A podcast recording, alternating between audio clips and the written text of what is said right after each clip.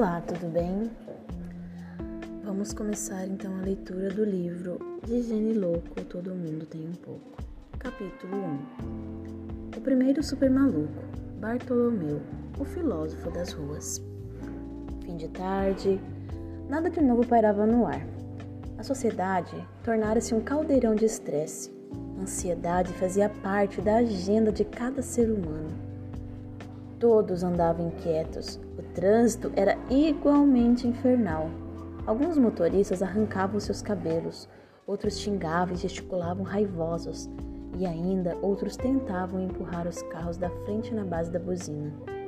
Profissionais com cérebros fervilhando saíam dos seus escritórios mudos, carregando o corpo, parecendo máquinas em fase final de uso. Pais, impacientes, repetiam todos os dias os velhos sermões para os filhos, que cometiam os mesmos erros.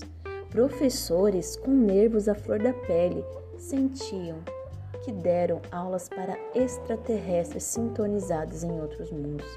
Garotos e garotas grudavam em seus celulares e navegavam pela internet euforicamente, mas se esqueciam de se conectar consigo mesmos.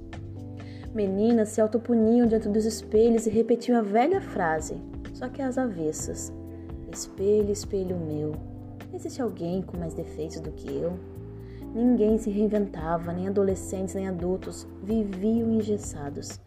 Esforçavam-se para ser normais sem saber que a normalidade era uma grande loucura. Tudo se repetia numa infindável rotina.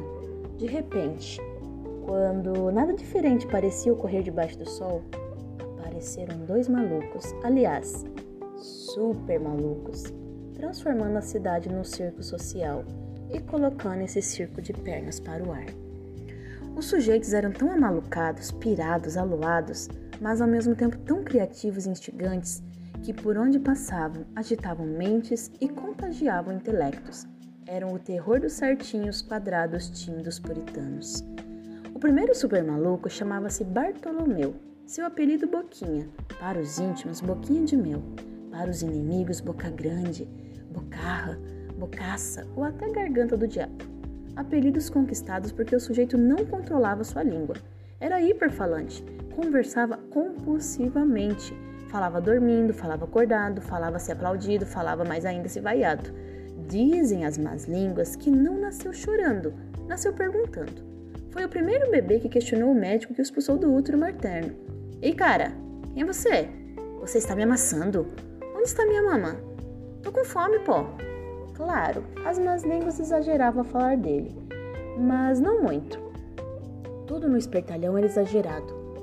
Pior, que o Boquinha dizia entender de tudo, dava opinião sobre tudo, desde átomos até minhocas.